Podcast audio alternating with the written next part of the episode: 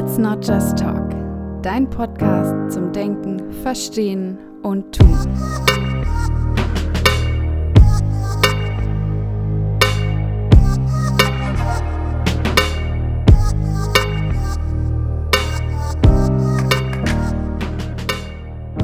Hallo und herzlich willkommen zu einer neuen Folge des Podcastes Let's Not Just Talk.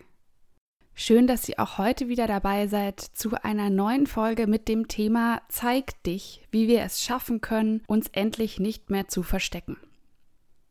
Ich bin auf diese Idee für diese Folge gekommen, als ich mich mit einem sehr guten Freund unterhalten habe in einer Zeit, wo es mir auch nicht so gut ging und ich ihm viel erzählt habe von mir selbst, mit dem ich irgendwie nicht so wirklich zufrieden war, was irgendwie doof lief und dann zu ihm sagte, naja, ich bin sehr, sehr dankbar, dass du mich trotzdem irgendwie magst.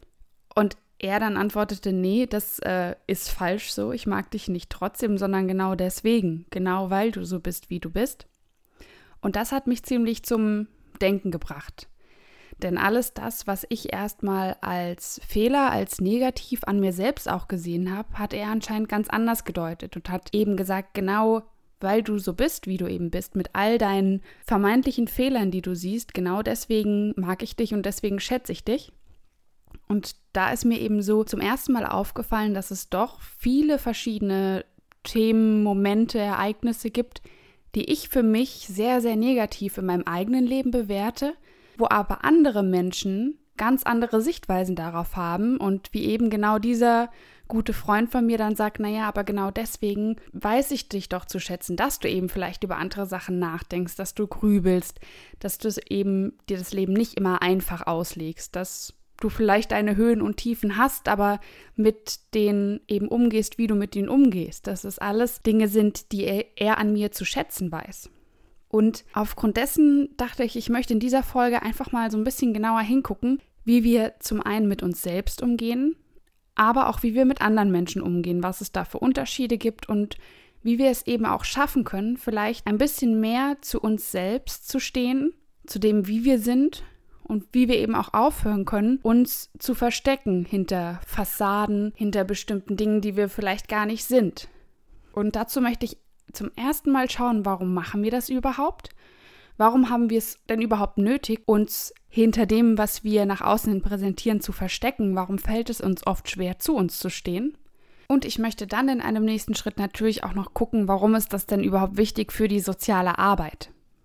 Fangen wir also mal an damit, warum wir uns denn eigentlich so oft nicht mit dem zeigen, was wir sind, warum wir uns oft abwerten und nicht zu dem stehen, was und wie wir sind und was wir tun. Ich denke, ein erster wichtiger Punkt ist die Fehlerkultur in einer Gesellschaft. Ich denke, dass es ganz, ganz wichtig ist zu gucken, wie geht man denn mit Fehlern um? Was bezeichnet man denn überhaupt als Fehler?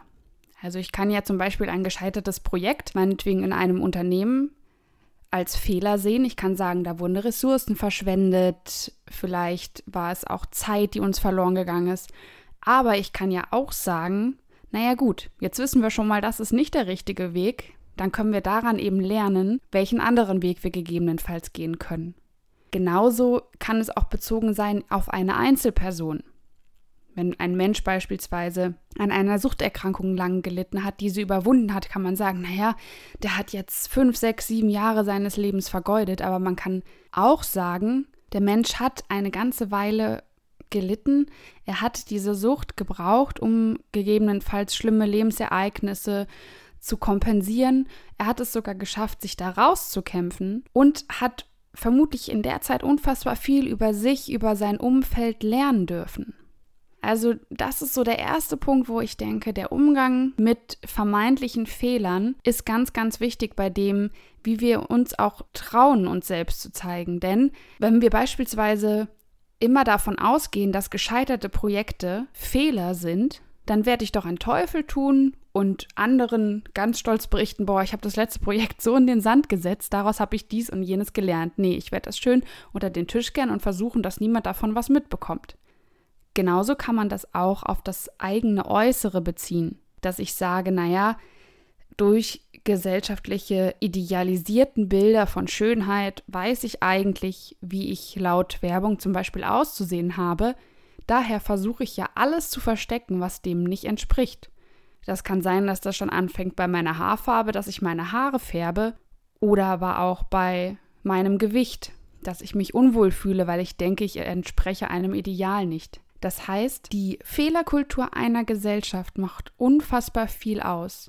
Sie bestimmt letztendlich, was ich von mir zeigen darf, was gesellschaftlich angesehen ist und wo es die Grenze gibt, wo man sagt, das ist falsch, das ist Fehler nach den gesellschaftlichen Normen und Werten, das zeigst du uns bitte nicht.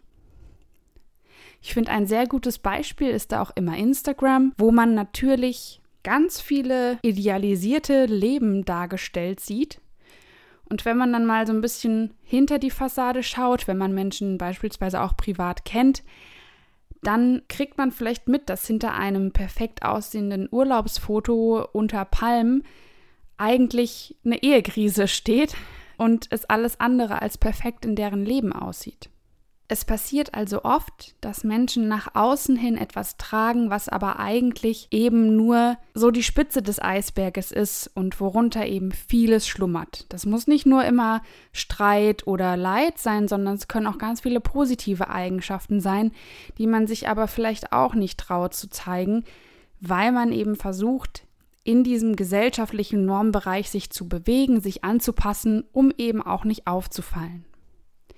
Ich habe zum Beispiel mit einer ehemaligen Kommilitonin mal über das Thema Behaarung gesprochen und sie sagte auch, naja, ich rasiere mir ja die Beine, weil ich nicht gerne im Mittelpunkt stehen möchte. Sie hat Bedenken, wenn sie sich eben dieser gesellschaftlichen Norm, dass Frauen beispielsweise rasierte Beine haben, nicht anpasst, dass sie dann im Mittelpunkt stehen könnte und Aufmerksamkeit auf sich ziehen könnte. Man würde sie angucken, weil sie gegebenenfalls anders ist als die Frauen um sie herum. Und weil sie das nicht möchte, diese Aufmerksamkeit, beziehungsweise da nicht selbstbewusst dahinter stehen kann und ihr das eher schaden würde, beugte sich quasi dem, dass sie sagt, okay, ich rasiere mir eben die Beine, um zu vermeiden, dass sie eben diese Position im Mittelpunkt, so wie sie es nennt, hat. Also letztendlich hat eine Fehlerkultur auch viel damit zu tun, dass Menschen Angst haben, eben nicht mehr Teil dieser gesellschaftlichen Norm zu sein. Wir haben bestimmte Bilder im Kopf, wie wir sein müssten, wie wir sein können, damit wir nicht anecken, damit bei uns keine Fehler aufgezeigt werden können, damit wir quasi so in der Gesellschaft mitlaufen können, ohne groß aufzufallen und ich sag mal keinen Ärger machen in Anführungszeichen. Warum mache ich jetzt eine Folge darüber? Ich meine, das sind ja alles keine wirklich neuen Erkenntnisse. Es ist ja bekannt, dass äh, allein durch dieses Filtersystem bei sozialen Medien eben Bilder ganz stark verändert werden können. Das ist ja alles nichts Neues. Aber mir ist es eben nochmal massiv aufgefallen, dadurch, dass ich eben auch im Privaten viele Menschen kennengelernt habe, bei denen ich auf den ersten Blick eben gar nicht gesehen habe, wie viele schöne Eigenschaften sie mit sich tragen, sondern man erst nach einem langen, ich sag mal, Beziehungsaufbau, nach einem Schaffen von einem Vertrauensverhältnis erst überhaupt sieht, wie schön eine Person ist, weil Menschen eben sehr darauf bedacht sind, diese anerkannten Raster, wie soll ich sein, aufrechtzuerhalten. Und ich finde das unfassbar schade, weil dadurch vielleicht 10% von einem Menschen gezeigt werden und die anderen 90% die versenken unter irgendwelchen Filtern, bei irgendwelchen Abnehmprogrammen, die sieht man gar nicht.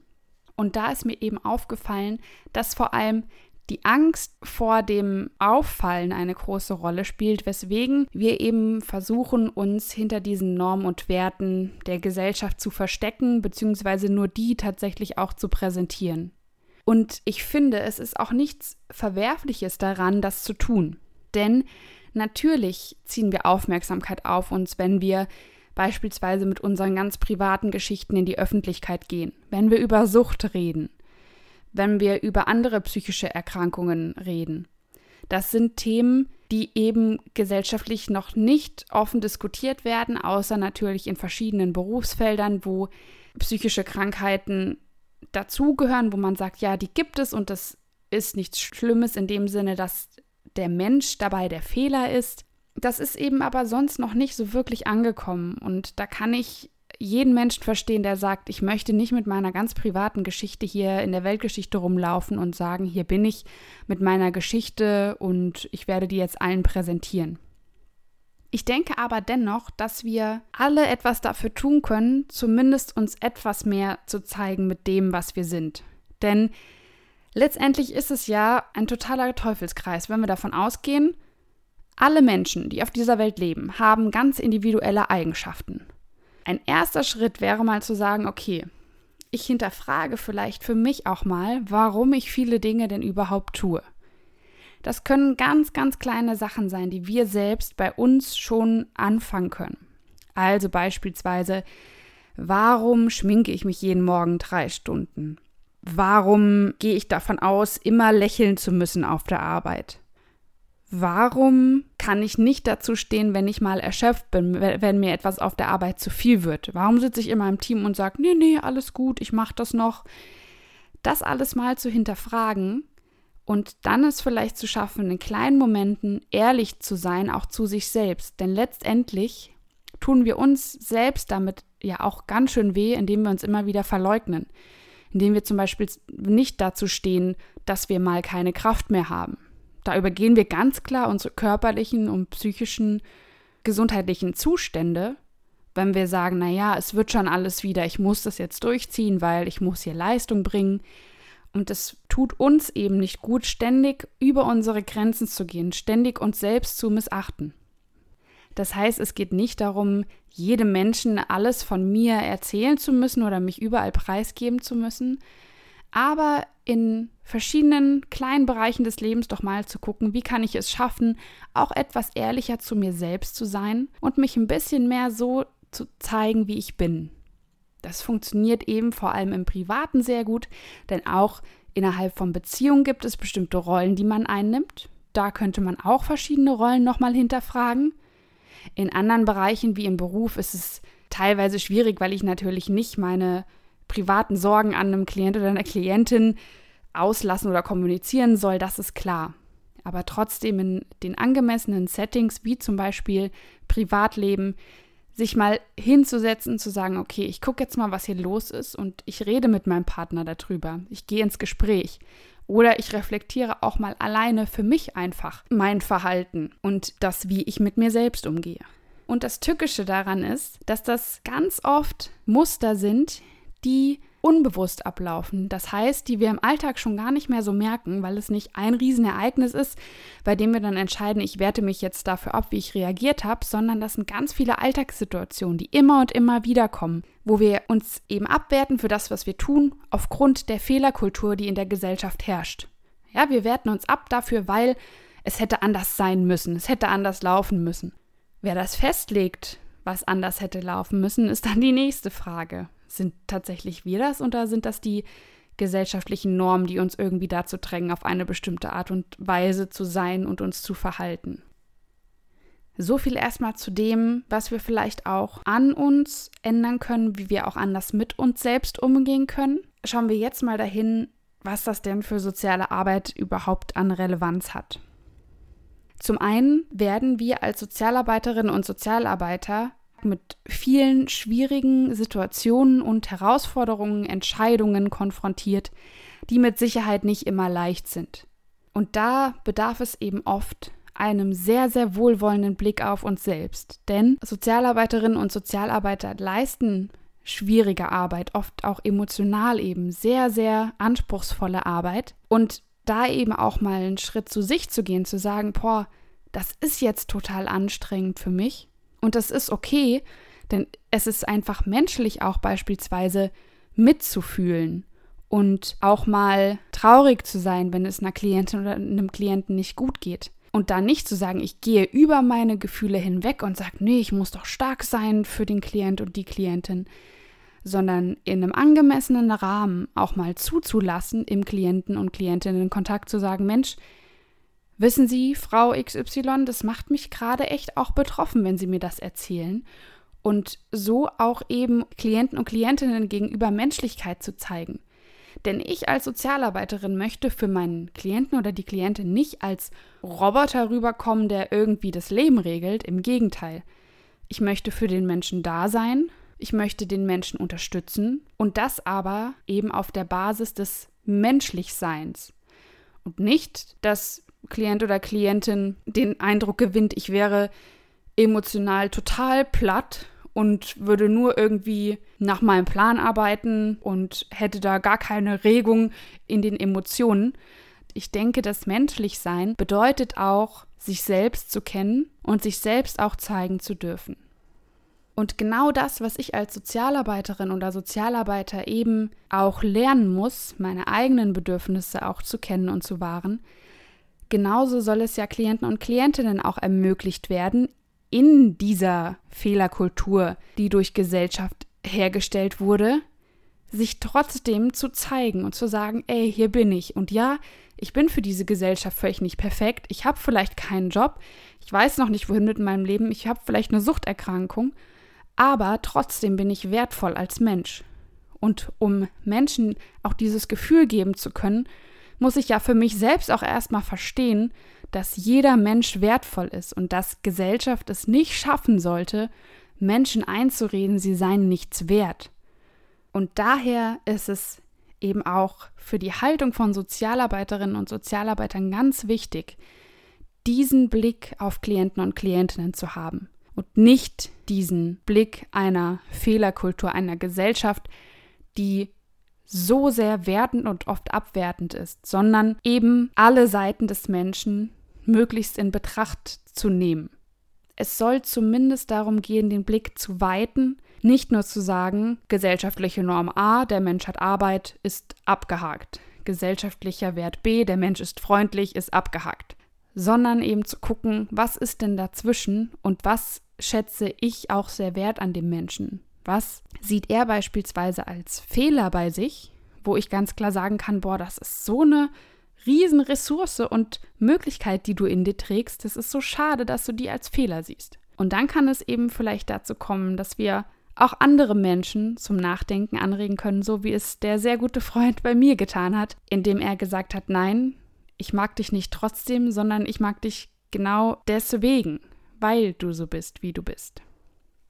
Und mit diesen Worten möchte ich euch gerne in die neue Woche entlassen. Ich hoffe, ihr konntet auch aus dieser Folge etwas für euch mitnehmen, für euren Alltag, aber auch für euer berufliches Leben. Und es würde mich wie immer freuen, auch von euch zu hören, was ihr von der Folge mitnehmen konntet, wie sie euch gefallen hat. Kontaktiert mich da gerne, entweder über Instagram, da heiße ich Let's Not Just Talk Podcast, oder auch bei Facebook Let's Not Just Talk, der Podcast. Ihr könnt mir gerne auch eine Mail schreiben unter let's not just talk at yahoo.com. Weitere Texte auch zu einzelnen Podcast-Folgen findet ihr unter let's not just talk.wordpress.com. Und damit würde ich sagen, wünsche ich euch eine gute Zeit, alles Gute und bis zum nächsten Mal.